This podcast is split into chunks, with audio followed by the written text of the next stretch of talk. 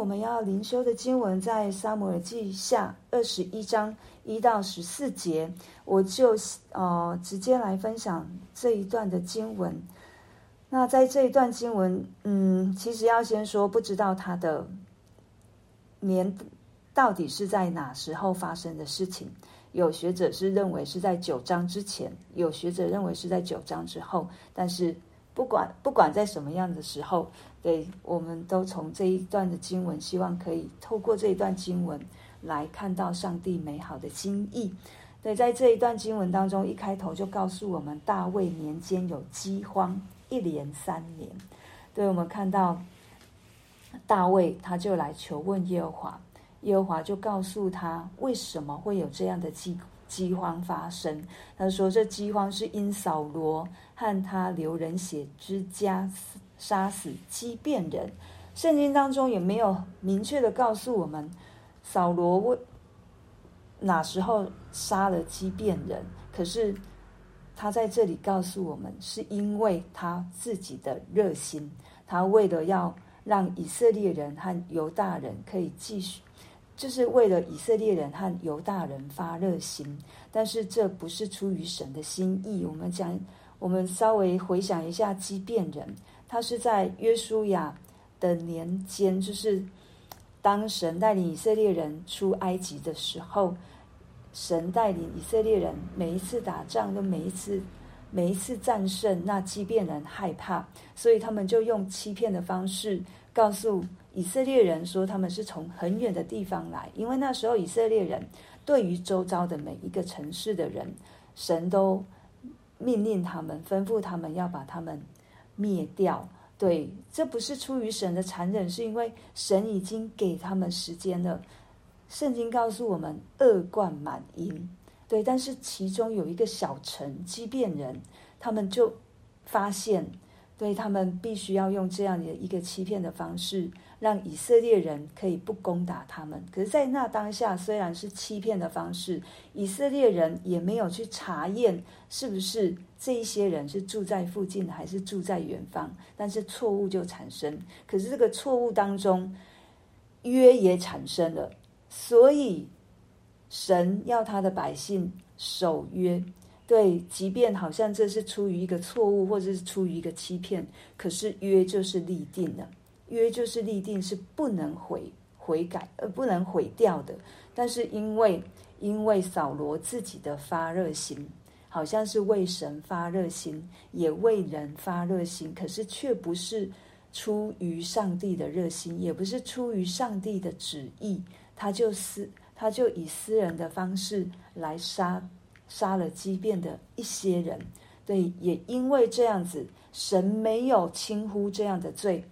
到大卫，到大卫的时候，饥荒就发生了。我们也要说，不一定这一些的现象是出于人的罪，但是今天我们看到的这个现象，就是因为人所做的、所犯的罪而导致。这样的一个惩治，在大卫年间饥荒发生，神也恩典怜悯，让大卫知道该怎么去处理。所以大卫把畸变人找来，他问说：“我们当我当为你怎样？你们怎样行呢？可用什么赎这罪，使你们为耶和华的产业祝福？”畸变人就回答：“我们和扫罗与他家的事，并不关乎金银。”也不要因我们的缘故杀一个以色列人。可能大卫那时候想要用金钱，看可不可以来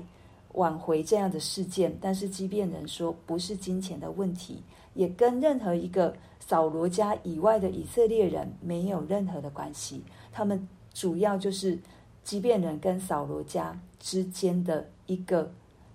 问题存在，一个仇恨必须要去解决。我们也看到畸变人，他们并没有一个残残暴的一个性情，所以他们知道他们的所要针对的是谁，是哪一些人，他们不会滥杀无辜，然后他们也不是能够用金钱就来轻轻呼呼解决的这样的一个状态，所以以至于最后。大卫可能想了很久，到底要找谁出来？因为他们也说，哦，他们只要扫罗家的七个人。那这七个人怎么选呢？最后大卫就选出了是扫罗的妃嫔，就是呃艾雅的女儿利斯巴，给所啊扫罗所生的两个儿子，还有扫罗的大女儿所生的五个儿子，就是两个儿子五个孙子，七个人。这七个代表一个完全，所以这七个也代表说，这个我他们所。被杀的也完全的，就代表着基遍人他们那时候被杀的这一些人，所以是在这一个过程当中，基遍人跟大以色列家恢复了一个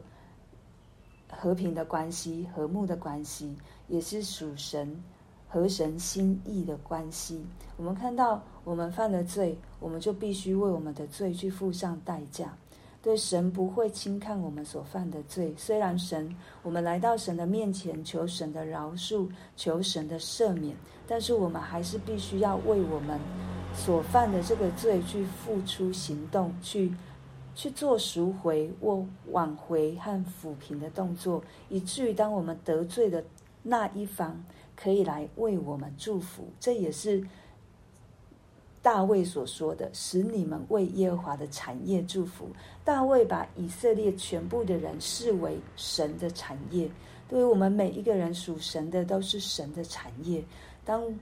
当这对方愿意原谅我们的时候，他们就可以来为我们做祝福的祷告，也可以在这个地土受咒诅的地土，也可以成为祝福。就好像约伯记一样，约伯的三个朋友。对于约伯所说的这些话，在神看来是不正确的，是对约伯是一个伤害。所以，当最后神说你们应该跟约伯道歉，做一个悔改的一个动作，让约伯的可以他所出的祝福临到他的朋友身上。在现在，我们也看到大卫知道对如何在这其中扫罗家和基基遍人当中。产生一个和睦和平，以至于让畸变人不再是带着仇恨，也不是带着好像那一个在神面前呼求神伸冤的一个一个状态，而是可以在神里面，以色列人跟畸变人再次恢复和睦的关系，畸变人可以透过他们的祷告成为祝福，在这个以色列家以及他们的地土当中。所以我们看到神也不会轻看我们的罪，神也不会好像我们来到他的，好像给我们这样的一个认罪悔改的时候，会他会忘记，但是他也会要我们实际的去有行动，去挽回我们跟人之间的关系，去弥补我们所造成的伤害。他不会因为我们来到他的面前跟他说：“主我。”赦免我，然后就不需要行动了。这个神的赦免是恩典，对他不再，他不再把我们的罪看在他的眼里，但是他也会需，他也会让我们去付出，去我们在罪当中所对别人的亏欠，或者是对神的亏欠。因为保罗在罗马书也说，如果我们用这赦免，好像觉得这是恩典，我们就。时常去犯罪，可是却来向神求恩典，可是又去犯罪，这不是神所喜悦的。一个是要完全的悔改，是要真实的回转归向神。我们相信，一个认识神、一个被神所认识的人，绝对不会是轻看主的恩典，而是会在神的恩典当中，知道这是神所给我的一个机会。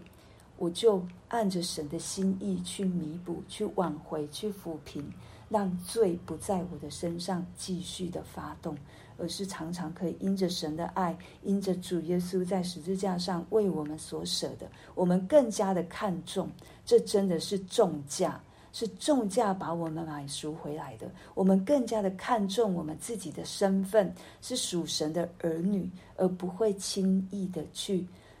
犯。我们不应该犯的罪，或者是容忍一些罪在我们的生命当中。对，求神、求圣灵常常引导我们，也常常让我们醒思、醒察、祷告，让我们不入了迷惑。再来，我们从爱雅的女儿利斯巴看到，对，他可能在之前，他仍旧是一个富人，对，他没有办法有做任何的主张，包括在押尼尔可能对他有亲近的动作上，现在他也要让他的孩子、孙子付上代价。对，这也不是他所能够去做的。任何的一个有他主权的一个一个行为，对，但是在现在这里，我们十九呃第十节看到他为了他的孙子、他的孩子，发挥出让我们看到一个母亲的一个爱。对，他在那当下，我们不知道他有几个日子，但是他就是在那边保护着尸体，对，他就在那边不让尸体受到任何的摧残。对他就是用他自己的行动来爱护，来爱护这个家，以至于他的行动让某一些人看到了，也让大卫注意到了。然后最后我们看到神非常恩待怜悯扫罗家，即便扫罗在生前如何的敌对神，但是神恩待怜悯这个家，对他让大卫去把扫罗约拿单的尸体，然后带回来。跟他的儿子、跟他的孙子一同埋葬，是有一个被善后的。我们看到扫罗和约拿单在战场被杀掉，然后挂在城墙上面的时候，有基列雅比人去把他们收收下来，不再是被羞辱。这是第一次的蒙恩，在这一次，大卫真的是完全把这一些。死去的人完全的安葬，神在这其中也让我们看到神的爱、怜悯、恩惠，在扫罗死死之后，仍旧在他们的家中做成，也包括大卫因着约拿单之间的约定，让约拿单的儿子米非波设可以在大卫的身旁与大卫一同。用食用餐是被大卫所看重的，我们可以从很多很多细微的地方去看到神的作为是何等的慈爱、信实、怜悯、良善。对，其实如果我们真的细细的去数算、细细的去查看，我们就不会有那一种误会，误会说神在旧约的时候是一个严厉的神。在新约的时候，是一个慈爱的神，我们不应该有这样的分别。不论在旧约、在新约，都在神的盟约里面，神就是爱。他为什么要管教？是因为他不要让我们跟罪有份。他为什么要管教？是因为他可以，他想要让我们的生命可以在他的里面，真的是丰盛。不受辖制，可以恢复跟他之间真实的关系，这就是神的管教，也是出于爱。求神帮助我们，真的是在细微之处都可以看到上帝的恩典，以至于我们每时每刻都可以向神献上感谢的心、感谢的祷告，以至于我们可以不错看神所有的作为。让我们不是从人的眼光去看神的标准，而是从神的高度来看神的作为及他的标准，我们一点都够不到的。如果不是神的恩典，我们每一个人没有办法在神的面前站立得住。感谢神。让我们可以如今在他面前站立得住，而且可以在他的殿中瞻仰他的荣美，我们就应该要来向神献上感谢了。好，我们为着今天我们所听见的来祷告，